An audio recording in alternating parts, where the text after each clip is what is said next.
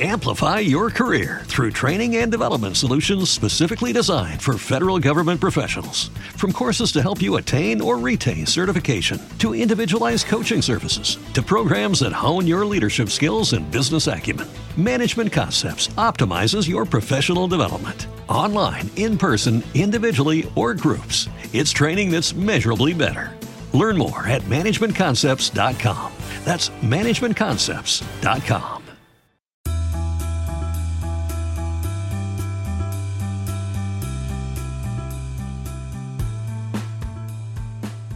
¿Alguna vez te has preguntado qué es lo que necesitas para emprender? ¿Cómo manejar tu dinero y volverte un buen inversionista? Hoy tenemos una invitada muy especial, Ana Victoria García, Shark de México del programa Shark Tank, así que prepárense.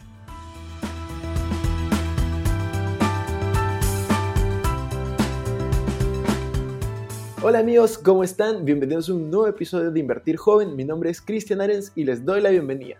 Este podcast tiene como objetivo principal darte las mejores herramientas y los mejores tips para que aprendas a manejar tu dinero. Aquí creemos en la importancia de la educación financiera como medio para alcanzar tus metas y tus sueños. Recuerda que en este programa siempre hablamos de inversiones, finanzas personales y emprendimiento. La frase aquí es, el dinero es un excelente esclavo, pero un pésimo amo. Aquí van a aprender a hacer que el dinero trabaje para ti, para que puedas tener más tiempo y energía en hacer las cosas que realmente te gustan y apasionan. El día de hoy tenemos una gran invitada y es Ana Victoria García, es una Shark del programa de México, fundadora de Victoria 147, donde brinda posibilidades a las mujeres emprendedoras. Estoy muy emocionado, por favor acompáñenme para darle una gran bienvenida. Hola Ana Victoria, Bienvenida a un nuevo episodio de podcast de Invertir Joven. Estamos realmente muy felices y muy emocionados de tenerte con nosotros el día de hoy. Te presentamos como parte de Shark Tank, emprendedora, inversionista. De hecho, estuvimos viendo varios de tus videos y uno que a mí me, impactó es en la charla que tú das de, de TED Talk, donde justamente mencionas que el dinero y la ambición desmedida a veces del mismo, que se vuelve un fin para algunas personas, sino un medio y yo dije, no, tengo que invitarla porque eso es mucho de lo que hablamos, estamos ahí súper alineados, así que bienvenida, ¿cómo estás? Muchísimas gracias, estoy muy contenta de platicar acá contigo y, sí, exploremos temas, me encanta. Tú sabes, la frase que siempre decimos en este podcast, en YouTube y en todos los lugares que, que estamos es, el dinero es un excelente esclavo, pero un pésimo amo, porque justamente comenzamos a crear este contenido porque vimos que muchas personas terminaban trabajando por dinero y no necesariamente haciendo las cosas que les gustaban o que, les apasionaban. Entonces, básicamente esa es la temática que, manejamos y creo que va a ser increíble la conversación que vamos a tener ahora. Así que, bueno, cuéntanos un poco, ¿cómo, ¿cómo empezaste? ¿Cómo empezaste a emprender? ¿Cuál es la historia de, de Ana Victoria? Pues mira, yo, mi primer trabajo oficial, por así decirlo, fue en Endeavor, que es una aceleradora de negocios internacional. Y me di, aprendí muchísimo, ha sido mi maestría más grande. Me entusiasmé con este brillo de los ojos que tienen los emprendedores, que por más que los pisen, que les cierren las puertas, ellos se levantan y siguen insistiendo. Y como que me entró la cosquillita de emprender, pero me di cuenta que no había mujeres. De un portafolio en, en Endeavor que teníamos de 100 emprendedores, solo 3 de ellos eran mujeres. Y empecé a entender como una dinámica eh, que me llevó a las estadísticas. Hoy, en, al menos en México, y se parece mucho en Latinoamérica esta estadística, el 19% de todos los emprendimientos formales son dirigidos por mujeres, solo el 19%. Entonces, la realidad es que aspectos sociales, culturales, económicos hacen que esta estadística se cumpla y ahí me di cuenta que tenía que hacer algo, que quería hacer algo para que no nos perdiéramos del talento de las mujeres. Y así, hace ocho años empecé Victoria 147, di este salto al vacío, que es emprender. Eh, y empecé con esta academia de negocios enfocada a mujeres, acompañándolas, no nada más en el tema profesional, pero también personal, porque justo me di cuenta que las intenciones, el motivador, el drive de la mujer no es necesariamente solo el dinero. Como lo había visto en Endeavor, que de pronto veía a estos hombres súper bloferos de vamos, o sea, se volvían locos en Excel y vamos a, crecer 10 veces eh, facturación al mes, ya sabes, y como que era lo que les importaba más de demostrar su éxito. Y la mujer busca un éxito distinto. Nuevamente, no quiero generalizar, pero es una tendencia, ¿no? Y entonces me encanta lo que puede estar aportando este cambio de la mujer a la economía y a la forma de hacer negocios. Así que hace ocho años es cuando emprendo esta academia y pues hoy han pasado más de 10.000 mujeres por nosotros y pues me encanta ver el antes y el después. Sí, me parece increíble. Justo estaba viendo un poco esa historia de, pasar de Endeavor, que, también está en Perú, bueno, en realidad está en todos los países creo, es una súper empresa y ¿qué, ¿qué, consejos le puedes dar a una persona que está, por ejemplo, en ese mismo camino de pasar de un mundo corporativo a emprender, porque claro, tú pasaste una super empresa que era Endeavor al camino de emprender que muchas veces es incierto y terminaste con una super empresa, empresa que, que, hoy en día es eh, Victoria 147. Que me ha costado sangre, sudor y lágrimas. Te voy a decir, yo lo que les diría es, hagan un plan, pero no lo piensen demasiado, porque creo que si hoy, si en ese entonces hubiera sabido todo lo que me iba a topar en el camino, es muy probable que, lo, que me hubiera detenido más o no lo hubiera hecho, ¿sabes? Entonces, como que sí, como emprendedor, tienes que tener muchos atributos de bailar con la incertidumbre y de dejarte sorprender por cosas que no necesariamente tenías pensadas. Entonces, creo que en ese momento de salto sí hice un plan. Yo lo que les diría es, creo que tienes que tener un, un espacio en donde, de acuerdo a tu a nivel de riesgo, tengas garantizadas tus necesidades básicas, ¿sabes? Porque no te tienes que estar preocupando por sobrevivir y obtener el dinero para pagar tu renta, porque si no, no vas a estar concentrado en hacer que tu negocio jale. Entonces yo creo que teniendo eso como cubierto y con un plan de qué es lo que quiero ofrecer, cuál es el problema que voy a solucionar y cuáles son los recursos básicos que necesito, llámese en personas, financieros, ¿sabes? Este, de, de networking, lo que sea, para empezar y garantizar al máximo con lo que tengo el que pueda ejecutar ese plan.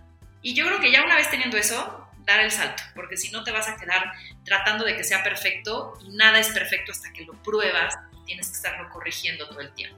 Atreverse, totalmente Totalmente de acuerdo, hay que ponerle acción a esos sueños, esas metas.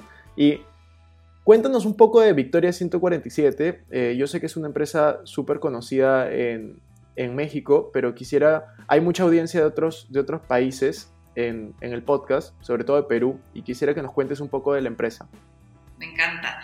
Sí, justamente pues empezamos en México y empezamos hace ocho años de manera presencial. Entonces somos una academia de negocios para mujeres emprendedoras en donde a través de distintos programas y eventos te vamos acompañando a que crezcas tu empresa y crezcas como empresaria. Entonces tenemos una metodología que mapea todas las etapas de emprender, desde la etapa desde cero, que de hecho se llama así el programa, que es ni siquiera tengo una idea o tengo muchas ideas y no sé cómo escogerla, entonces ayudamos en la etapa de ideación. Hasta en la, la siguiente etapa es validación, que es ya tengo una idea, pero tengo que hacerle un modelo de negocios, tengo que hacer un MVP, tengo que hacer un plan, qué necesito de dinero, que es esa etapa. Después viene el programa de despegue, que es arranqué, pero traigo un desastre o no sé ni siquiera cuál es la línea más rentable o cómo doy el siguiente paso, para dónde crezco. Después viene proyección, que es ya estás siendo una empresaria y necesitas enfocarte en hacer procesos, en crear tu estructura, tu equipo. Después viene la etapa de consolidación, que es ya eres una empresa eh, en forma y estás teniéndote que preparar para el último paso y el último programa que es expansión, que es buscar nuevos mercados. Entonces tenemos mapeadas eh, con nuestra metodología un programa para cada una de esas etapas. Entonces te acompañamos en este proceso. Pero a la par, pues hay programas mucho más específicos para el tema de marketing, el tema fiscal, el tema financiero, cómo levantar capital, cómo hacer un buen pitch. También, por ejemplo, tenemos un, un programa que se llama Reprograma, que es para adaptarse al cambio, otro que se llama Habítate, que es personalmente cómo crecer, cómo abrazar quién eres como persona. Entonces hay muchas muchos temas también que se enfocan a ti como empresaria, no nada más como, eh, como a tu empresa, ¿no? Entonces, eso es lo que somos. Somos contenido educativo y además eventos que reúnen y, conectan a mujeres emprendedoras y a mentores que están eh, ayudándonos con esta misión. Ahora, desde el año pasado empezamos nuestra academia online. Y eso nos abre y nos desfronteriza. Y hoy ya tenemos en nuestra plataforma con estos mismos programas a mujeres de Argentina, de Perú, de hecho tenemos ahí un par, de Panamá, de España. Y la idea es eso, que seamos esta red que conecte a las mujeres hispanas para que hagamos mejores negocios. Y que si tú en Perú no sé, tienes idea de venir a México, pues puedas conectar con alguien, hacer alianzas, hacer networking, aprender, ¿no? Eh, y que podamos construir esta red internacional. Me parece increíble lo que me cuentas y de hecho Ah, yo te quiero compartir algo que creo que nunca lo he compartido, es, es un poco las estadísticas. Tú sabes, nosotros hablamos siempre en YouTube, en Spotify, en todos los canales que tenemos, hablamos de inversiones, finanzas personales y emprendimiento. Y algo que me comenzó a pasar y que, y que me di cuenta y me parecía súper raro y pensaba que era solo yo, hasta que comencé a preguntarle a más personas que estaban en el mismo nicho, es cuál era su audiencia. Y yo me di cuenta que mi audiencia, por ejemplo, el 80% son hombres. O sea, el 80% de las personas que, que me escuchan y que escuchan los temas de inversiones, de finanzas personales y de emprendimiento, terminan siendo hombres y yo me preguntaba, no entiendo, o sea, no entiendo por qué me ven, debería ser 50-50 y no sé si, si, en tu experiencia te, te, ha pasado eso o tal vez a, la inversa, eh, porque a mí me llama, me llama mucho la atención y yo quería también preguntarte, son dos preguntas pero van un poco juntas, ¿Cómo podemos ayudarte? Porque a mí me parece increíble la, misión que tienes y lo que estás logrando y lo, que estás construyendo y, me encantaría poder ver cómo es que las podemos ayudar. Muchas gracias. Mira, te respondo un poco. La realidad es que sí, el ecosistema hoy emprendedor está liderado por hombres, igual que el empresarial, eh, y yo creo que es por pues, nuestra historia, ¿no? No es un complot, yo no soy una feminista radical que dice es que aquí nos han metido los hombres y, y, eh, y queremos cortar cabezas, por supuesto que no, es un, es un tema histórico que tenemos oportunidad de cambiar. Entonces, hoy las mujeres pues están levantando, y digo, te voy, te voy a decir, hace ocho años que empecé con Victoria 147, no había organizaciones, no se hablaba del tema como hoy, o sea, el movimiento ha sido reciente. Y hoy estamos alzando la voz diciendo, queremos iguales oportunidades y creo que lo que tenemos que hacer es romper esta estructura que venimos conociendo para que haya cabida. Entonces, yo creo que lo que hay que hacer es abrirnos a la forma de pensar distinto, hacer las cosas diferente. Te voy a decir, eh, yo aprendo a partir de la vivencia. Entonces me he dado cuenta que el punto principal en donde las mujeres dejan de trabajar es cuando se convierten en mamás, porque pues la forma en la que nos estructuramos como que le da ese rol de tú te haces cargo de los hijos de una manera más protagonista. No quiere decir que el hombre no se haga cargo, pero si tu hijo está en la guardería y le pasa algo, le hablan primero a la mamá. O sea, como que hay una estructura en donde la mamá es la primera que cacha. Y a veces es insostenible llevar tu trabajo y la vida personal. Y hay veces las mujeres tienen la posibilidad de dejar de trabajar porque el esposo se va a hacer cargo económicamente y toman esa decisión que yo personalmente creo que hay un área de oportunidad y hay que retar eso porque no puedes perder tu independencia financiera como mujer. Como, como la aportación equitativa que también tienes que tú tener en tu casa, ¿no? Económicamente hablando. Pero bueno, ese es el hecho. Entonces empecé a pensar cómo podemos cambiar esa situación. Y entonces me topé con que de pronto en el proceso de contratar gente, pues había embarazadas, ¿no? Y entonces contraté, de hecho, eh, hasta ahora llevo tres eh, contrataciones de mujeres estando embarazadas. Y hasta ellas mismas me decían, pero tú estás loca, o sea, que no me ves? ¿Quién sabe qué va a pasar? Hormonalmente yo voy a estar indisponible los siguientes cuatro meses. Ya sabes, como que hay muchos retos, pero vivencialmente pues me he metido en ese camino y he encontrado que las empresas tenemos que pensar distinto si es que queremos integrar a la mujer y al hombre como personas, no como una herramienta, no como hora pompa, ¿sabes? Este, de que estés en la... Es, es, entenderte como persona, qué es lo que necesitas para desarrollarte aquí, para que ambos cumplamos nuestro objetivo. Entonces tienes que pensar distinto, porque sabes que las prioridades de ambos son distintas. Entonces dices, a ver, ¿qué necesitas? Flexibilidad necesitas que nos orientemos a resultados, necesitas que tal vez de pronto si no te llegó la niñera o si no pudiste llevar a tu hijo a, la casa de tus papás, vas a llegar un poco tarde y tenemos que tener cierta tolerancia, pero ¿qué me das tú también a cambio para que yo empresa esté contenta con este acuerdo? Entonces es llegar a una negociación, pero es pensar distinto, ser más flexible, ser más empático, entender que ese individuo que está sentado ahí no nada más es el que te va a llevar mercenariamente a tus objetivos monetarios, sino que tiene sus problemas, que tiene una familia, que tiene una vida. Y creo que ese es el cambio que hoy tenemos que forzar, que decías, ¿no? No hay que enfocarnos en el capitalismo antiguo, que lo único que estaba o le importaba era el bottom line. ¿Qué nos queda al final? Sin importar que tal vez se cumpla la propuesta de valor, sin importar que realmente estemos sacrificando algo de nuestros valores en medio, sino que realmente seamos una empresa rentable, pero no a pesar de nuestros valores, ¿sabes? Y creo que eso es algo que las mujeres venimos también a ayudar a romper. Sí, estoy totalmente de acuerdo y, a mí me parece que hoy en día las empresas y bueno, las personas que son las que lideran las empresas, como tú lo decías, al final tienden a orientar todo mucho al dinero y, en verdad eso es algo que, yo, no soporto. A mí me, preguntan mucho, yo tengo un canal de inversiones, por eso te decía, hablo de dinero todo el día, pero yo lo veo siempre como un medio. Yo hablo de dinero y yo ni siquiera tengo un carro porque me muevo en bicicleta, pudiendo tener obviamente un carro. Entonces, este, es esa clase de cosas lo que a veces a las personas no le cuadra y a mí me parece que es parte de, los cambios que, necesitamos en el mundo, de comenzar a ver simplemente eh, el dinero como una herramienta y obviamente hacer que, que todo sea basado en valores, basado en ideales, o sea, no basado en el qué dirán, sino basado en el qué diremos de nosotros mismos. Yo también tengo un podcast se llama Más cabrona que bonita, en donde es meramente para un uso personal de aprender.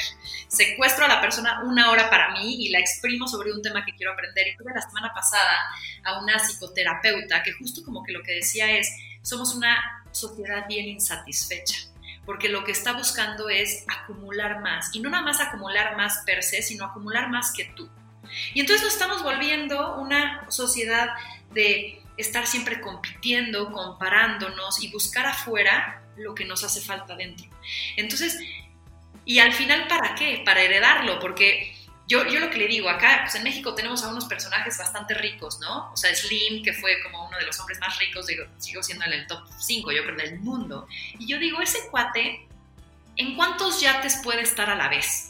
¿Me explico? O sea, ya ni siquiera puede disfrutar su riqueza. Entonces yo creo que hay que también ser conscientes, porque eso también se desarrolla, pues toda la parte del cambio climático que estamos haciendo, cómo nos estamos comiendo la tierra. O sea, de pronto somos, tenemos este instinto de conquistadores que queremos arrasar con lo que está enfrente, ¿no? Y, y creo que esa visión nos está llevando a un vacío eh, que justo lo que decías, creo que el, dinero es una energía, es un medio valiosísimo para darte cosas que te hacen sentir bien, pero no es el cero adicional el que te va a hacer feliz al final del día. Exacto, yo, yo, yo lo veo tal cual, o sea, yo de hecho veo el dinero como una herramienta para poder cumplir sueños y sobre todo para poder dar, porque cuando tú tienes dinero puedes dar más y y me, voy a salir un poco de lo que quería comentar por la entrevista, pero me parece súper interesante el tema.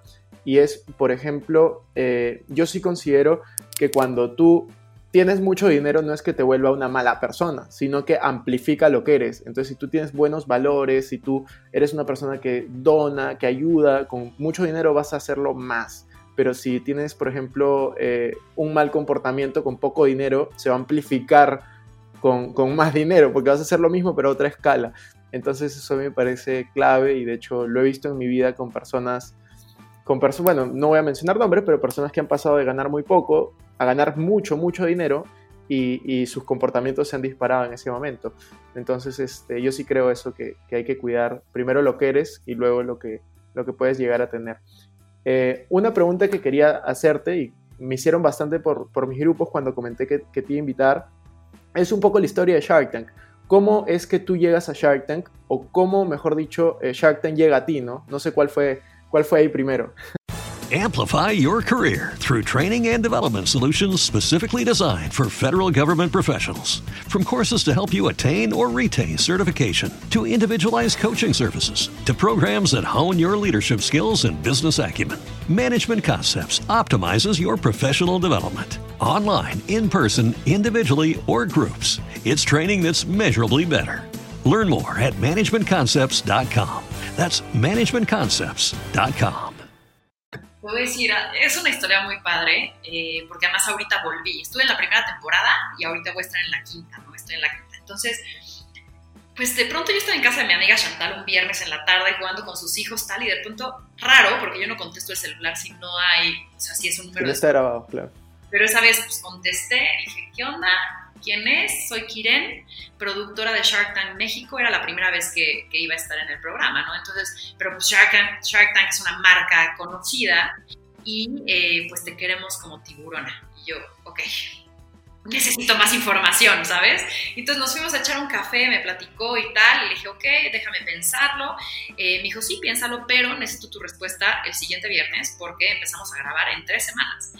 Yo, más chale, ¿no? Entonces dije, bueno, va, este, y entra esta como dualidad, ¿no? Por un lado, digo, qué gran oportunidad porque para Victoria también va a ser un medio de, expansión increíble, o sea, la tele amplifica tus mensajes, te da credibilidad, credenciales, es el tema justamente que llevo haciendo años, ¿sabes? Porque en Endeavor pues te ayudan, o sea, te enseñan a evaluar empresas, estás haciendo evaluaciones todo el tiempo, eso es lo que también hago en Victoria, pero de pronto llega también en mi hombrito el miedo, ¿no? El decir, a ver, pero tienes 30 años, y vas a estar sentada en esa silla con puro millonario y tú no eres millonaria, explicó. O sea, tú eres una emprendedora que también está correteando la chuleta, eh, que entiende del tema, pero que no está ahí todavía, ¿no?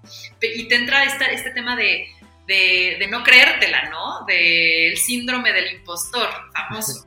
Claro. Pero al final, un mantra que yo tengo es, nunca dejes ir una oportunidad por miedo. Entonces, como que confronté, me vi, o sea, me confronté en el espejo diciendo, no me no voy a poder seguir, o sea, no voy a poder vivir tranquila sabiendo que dejé ir esta oportunidad. Así que con miedo o sin miedo, pues lo voy a hacer. Y pues me lancé, ¿no? Y pues esa primera temporada estuvo muy, muy interesante, muchísimo crecimiento personal, eh, muy estresante también, y de pronto también la gente que está bien enojada con su vida, es mala onda, ¿no? O sea, en redes hubo un punto en el que yo dije, pero ¿por qué me criticas tanto? O sea, ¿qué, qué te hice, güey? ¿No? O sea, entonces hubo una sensación agridulce en esa primera temporada porque pues, también estaba chava, como que estaba empezando y de repente se, te expones a que la gente pueda opinar de ti porque te ven tele, ¿no? O sea, como que pierdes un poquito de privacidad, tal. La segunda temporada me invitan y dije, no, tengo que concentrarme en Victoria también, tanto en la inversión como en el tiempo, porque te secuestran un mes de 8 a 8 a grabar en donde estás sumergida ahí, ¿no? Entonces, el segundo temporada dije, no, además como que, ah, no, no sé. La tercera también dije, no, la cuarta yo creo que ya dijeron, esta chava no va a decir nada, pero la quinta me vuelven a invitar y me dicen, mira, te tenemos un buen deal, vente como invitada, son menos horas, son menos capítulos, este, te queremos de vuelta. Y fue como un reto personal decir, venga, voy a ver para atrás y voy a ver una mujer distinta después de estos cinco años eh, y voy a sanar también esos momentos agridulces, ¿no? Entonces fue bien satisfactorio volver. Eh, darte cuenta de también el personaje que eres, ¿no? De pronto en la primera decía, claro, tengo que ser este tiburón y esta vez fue, voy a ser Ana Victoria, porque eso es lo que, lo que, lo que eres, ¿no? Y entonces estuvo muy padre, fue como, fue como una conciliación también con el pasado y ha estado muy divertido. Y claro, siguen los haters y no sabes los mensajes malditos que te escriben, pero ya los veo con otra perspectiva y eso ha estado como muy interesante. Sí, eso a todos pasa, o sea, si es que haces algo, siempre va a haber gente que te critique, bien o mal, pero va a haber gente ahí queriendo opinar, así que esa es una buena señal, de hecho, significa que estás haciendo, haciendo cosas, haciendo que estás haciendo cosas bien, así es, así es. ¿Y cómo ha influido la participación de Shark Tank en, en Victoria, en tu negocio o en tus negocios? Porque me imagino que, que seguro has invertido en alguno de los proyectos que están ahí. Sí, o sea, mi tesis de inversión va más enfocada a mujeres porque la idea es meterlas en la academia y darle seguimiento aquí puntual con mi equipo, ¿no? Entonces, sí, hemos tenido algunos emprendimientos que siguen este, siendo parte de Victoria y que van creciendo muy bien. Eh, creo que lo que más nos ha dado Shark Tank es justo como esta visibilidad, ¿sabes? Este, quién es ella y al ser al principio la única mujer, como que llamas más la atención, este, y entonces dicen, pero ¿y por qué emprendedora? ¿Y qué está haciendo? ¿Y por qué por mujeres? Entonces hay mucho tráfico que viene a visitar lo que hacemos, lo cual pues al final del día nos beneficia, ¿no? Hay más emprendedoras que se interesan, pero sobre todo a mí lo que me gusta mucho de Victoria es contar historias. Entonces yo creo que el impacto que también estamos teniendo es el que ellas vean cómo contamos las historias de emprendedoras de su antes, de su después y digan, oye, si ella puede, yo también puedo. Y ese, y ese testimonio vivido de alguien que genera empatía en ti, que tal vez empezó desde otro punto eh, o, desde el punto en, donde, y tu contexto, y que te diga, ella sí lo pudo hacer, te quita excusas. Y eso es algo que queremos hacer, ¿no? Justo también saqué un libro hace dos años que se llama Ellas, la historia de, de emprender contada por mujeres, que justo eso es lo que trata, ¿sabes? Hay de hecho inclusive una empresaria que tiene una serie de gimnasios increíbles, una empresa que tiene como un PayPal eh, mexicano, este, pero hay una payasa. O sea, hay una clown, alguien que estudió para payasa y eso es armó su, su, casa productora de clown. Y es como, no importa lo que quieras hacer, se puede hacer y puedes emprender por ahí. Entonces, eso es eso, ¿no? Romper paradigmas, romperte excusas, decir, la puedes hacer como quieras hacerla. Tú cuenta tu propia historia. Y eso es lo que, o sea, como que ha dado más volumen a la amplificación de nuestro micrófono y eso nos gusta. Me parece increíble. Voy a, voy a leer ese libro de todas maneras, este, porque vi que justo vi en una entrevista que decías, ellas también es para ellos, así que voy, a, voy, a, voy, a, voy, a, leerlo, voy a leerlo. Y de hecho te, te, felicito por todo lo que, lo que vienes logrando, es, es un granito. Ahora te quiero hacer algunas preguntas, ya un poco, te voy a cambiar un poquito de tema. Es, justo hablabas del tema de las excusas y hay algo que a mí me pasa toda la vida, que me dicen, no puedo emprender porque no tengo dinero. Entonces te voy a hacer una pregunta, eh, imaginándonos desde tu experiencia, lo que has visto para romper un poco estas excusas, ¿tú has visto negocios que comiencen a emprender, hablando en México, con tal vez 100 pesos, que son 5 dólares, o 1000 pesos, que son 50 dólares? ¿Y qué palabra le podrías dar a la persona que, quiere comenzar a emprender con poco dinero? Sí, a ver, yo creo que justo como dices, tú te adaptas o adaptas el emprendimiento a lo que quieres hacer y el ritmo va a cambiar posiblemente, pero el dinero no es necesariamente el único factor para que puedas empezar una empresa. Yo empecé, te voy a decir, yo al inicio empecé en paralelo, yo ya vivía sola, ¿no? Empecé a los 27 años, ¿no? Entonces yo ya vivía sola, no quería claramente volver a casa de mis papás, este, y entonces dije, ¿cómo hago para poder seguir con mi, mi vida y poder emprender? Entonces yo empecé en paralelo de seguir mi chamba, seguir mi trabajo, eh, contratar a dos chavitas, a dos becarias, a que ellas pudieran ayudarme a operar.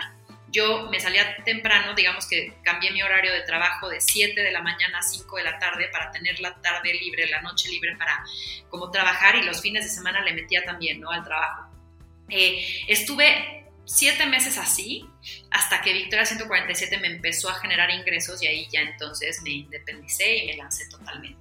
Pero yo hice el cálculo y dije, ¿cuánto tengo que ahorrar para mantener esto? ¿Cuánto voy a necesitar? Y la realidad es que, pues no sé, no fueron más de 20 mil dólares, me explico, con los que empecé. Y, la verdad es que no es que necesites demasiado, simplemente tienes que ser lo suficientemente como astuto y creativo para arreglarte con lo que tienes, el poder empezar. Eh, y yo creo que puedes hacer tan caro o tan barato tu emprendimiento como te veas de creativo. Entonces, claro, tengo esta que es mi historia, que empecé con pocos recursos y fueron ahorros más que nada para mantenerme y mantener las operaciones básicas de Victoria. Eh, pero la mayoría de las empresas no empiezan, sobre todo las emprendedoras, tienen un tema de no pedir dinero, ¿saben? Entonces, hay muchas que empiezan con ahorros personales o con lo que les empieza a dar de retorno la empresa o con un préstamo muy, muy, muy pequeño como para arrancar y probarse. Son pocas las que empiezan tan sofisticado de, un levantamiento eh, de capital inicial. Entonces, yo creo que es más bien adecuar los recursos para lo que tienes, porque siempre puedes tener más, pero el el hecho es lo que tienes hoy y qué haces con ello y cómo lo multiplicas. Totalmente de acuerdo. Y ya para, para ir terminando las últimas tres preguntas que me quedan, eh, Ana Victoria, son, son preguntas en realidad para, para conocerte un poco más y para que tú nos cuentes desde tu experiencia algunas cosas. La primera es, ¿cuáles consideras tú que son tus principales e, hábitos que te han ayudado a, a ser la persona que eres el día de hoy? Eh, yo creo que hábitos es mi optimismo. O sea, yo siempre busco los como sí. Mi equipo de pronto me odia un poco porque es como, no, pero es que esto no se va a poder. Y yo, ¿cómo sí? O sea, ¿cómo logramos el cómo sí? Y lo digo como hábito porque es una forma de pensar y de vivir y de, actuar. Otro es, eh, yo creo que aprender capacitarte, ser curioso, ¿no? Es ver podcasts, leer libros, eh, hablar con gente, eh, como que siempre tengas este hábito de preguntarte por qué, por qué, por qué, por qué y saber más, ¿no? Eh, y yo creo que el tercero es y trabajo mucho con eso, pero es no tomarte las cosas personal. Cada vez que viene una cosa que te atormenta, que, ¿sabes? Es, no, no, no es personal, no te lo tomes tan en serio. Eh, salte, salte y velo de una manera objetiva. Entonces yo creo que también eso es convertir ese pensamiento en un hábito para que te saque de, del caos, ¿no? Y que no te tires al piso, porque eso es lo peor que puedes hacer como emprendedor. Tal cual, estoy de acuerdo con eso. Otra parte importante, que es la parte de hábitos, es la parte de sueños ¿qué sueños tiene Ana Victoria por, cumplir? A ver, un sueño que me emociona mucho es ser nómada y que creo que la pandemia me lo está, me lo va, me lo va a, a complacer porque nos dimos cuenta que hoy podemos trabajar desde cualquier lugar. Entonces, como que algo que me encantaría es poder vivir tres meses en un lugar, tres meses en otro, tres meses en otro, ¿sabes? O sea, como que estarme moviendo, ese es un sueño que quiero cumplir. Eh, otro sueño es, me encanta, o sea, como que me ha estado llamando la atención el impacto que puedo tener en niñas. Me encantan eh, los niños en el sentido de que ven el mundo de una manera tan, tan, tan asombrosa y asombrada que es increíble. Y entonces tuve un viaje a Sri Lanka en el que conocí a una niña que me cambió la perspectiva y era, estaba en una isla donde se producía canela. Entonces yo le digo, la niña de la canela, quiero traer o hacer un proyecto alrededor de ella en donde pueda facilitarle a través de una cadena, no solo yo, ¿no? Pero como puntos de inflexión. O sea, quiero provocar puntos de inflexión porque creo que hay puntos en tu vida en donde hay un antes y un después, en donde rompes la barrera del miedo, en donde ves algo que te asombra, que te cambia la forma de pensar y eso es algo que quiero hacer. Eh, y otro sueño ese es un poquito más a corto plazo, pero, pero me encantó hacer mi primer libro y ahorita estoy masticando el segundo. Entonces, como que sí, ese, ese siguiente libro, que hable más de un tema personal, porque como que sí me estoy volviendo más hippiezona, eh, y de cómo puedes descubrir y cómo puedes cambiar la forma de pensar. O sea, como que sí mi sueño es ser transgresora, cambiar el status quo y si se puede a través de este libro, a través de contenido, a través de pláticas, de todo el contenido que se pueda generar, de decir, mira, pues esa es una postura, tómalo, déjala, vibra o no con esto, eh, para hacer el mundo un poco mejor de lo que lo encontramos y, que el buen hondismo y de justo lo que hablábamos hace rato, ¿no? Que revaluemos nuestros valores eh, y si puedo hacerlo a partir de algo que, que, que, escriba o que hable o que tal, me encantaría. Me parece increíble. Ahí Ahí compartimos un par, de, un par de, sueños algo parecidos. Yo también tengo el sueño de viajar mucho. De hecho, me he puesto una meta, que era un sueño, ahora es una meta en realidad, y es conocer 50 países antes de cumplir 30. Me quedan más o menos 4 años y me faltan 19. Así que la pandemia me ha detenido un poco los planes de viaje este año, pero el próximo año lo voy a retomar de todas maneras. A mí me, me encanta eso.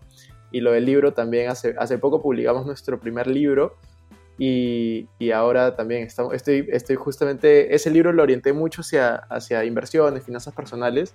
Quiero hacer un libro totalmente diferente, pero vamos a ver qué pasa. Ahora sí, la, última pregunta que tenemos, y de hecho quiero agradecerte por el tiempo, es eh, la pregunta de rigor, la pregunta que te tenemos que hacer porque estás en el podcast de Invertir Joven, y es cómo administras tu dinero. Pues mira, lo divido un poco, ¿no? O sea, al final hay una parte que ahorro, hay un porcentaje de, mes a mes que, ahorro y que eso lo tengo en un fondo de inversión eh, con una seguridad pues, más alta, ¿no?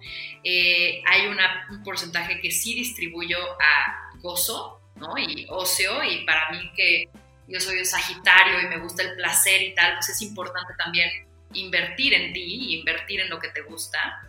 Eh, y siempre hay oportunidad para, para invertir en, en, cosas que te gustan o personas que te caen bien. Entonces, de pronto, por ejemplo, ahorita, eh, no sé, me llegó un proyecto de arte que digo, mm, está padre, me gusta mucho apoyar artistas, eh, ya sea comprando sus obras, hablando sobre ellos, y entonces hay este proyecto que digo, me, me gusta, ¿no?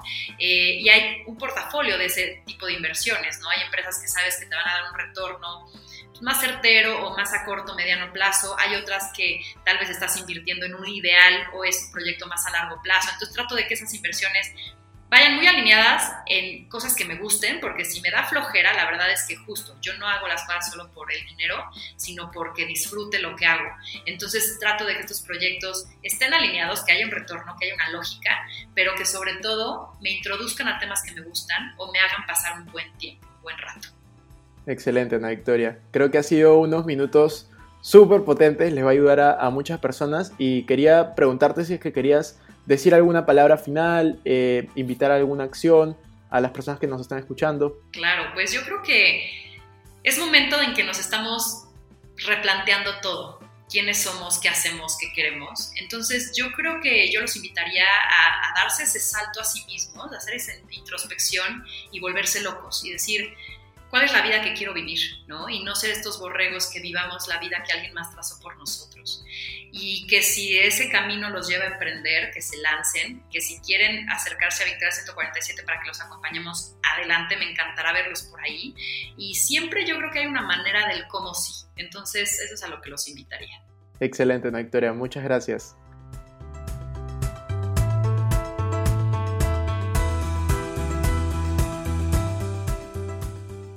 Bueno amigos, eso fue todo por este episodio. No me quiero ir sin antes invitarte a que te suscribas a mi canal de YouTube. Me puedes encontrar como Cristian Arens. También a que me sigas en Instagram como Arens Christian y que te unas a todos nuestros grupos gratuitos de WhatsApp, Facebook y Telegram. Los links van a estar en la descripción. No se olviden también de visitar nuestra página web invertirjoven.com donde van a encontrar artículos de finanzas personales, inversiones y emprendimiento. Si nos estás escuchando desde Spotify, no olvides ponerle follow para no perderte ningún episodio y si estás en iTunes ponle 5 y deja tu comentario. Gracias por estar aquí, conmigo hasta la próxima semana y recuerda que la frase de este programa es el dinero es un excelente esclavo, pero un pésimo amo. Hasta la próxima.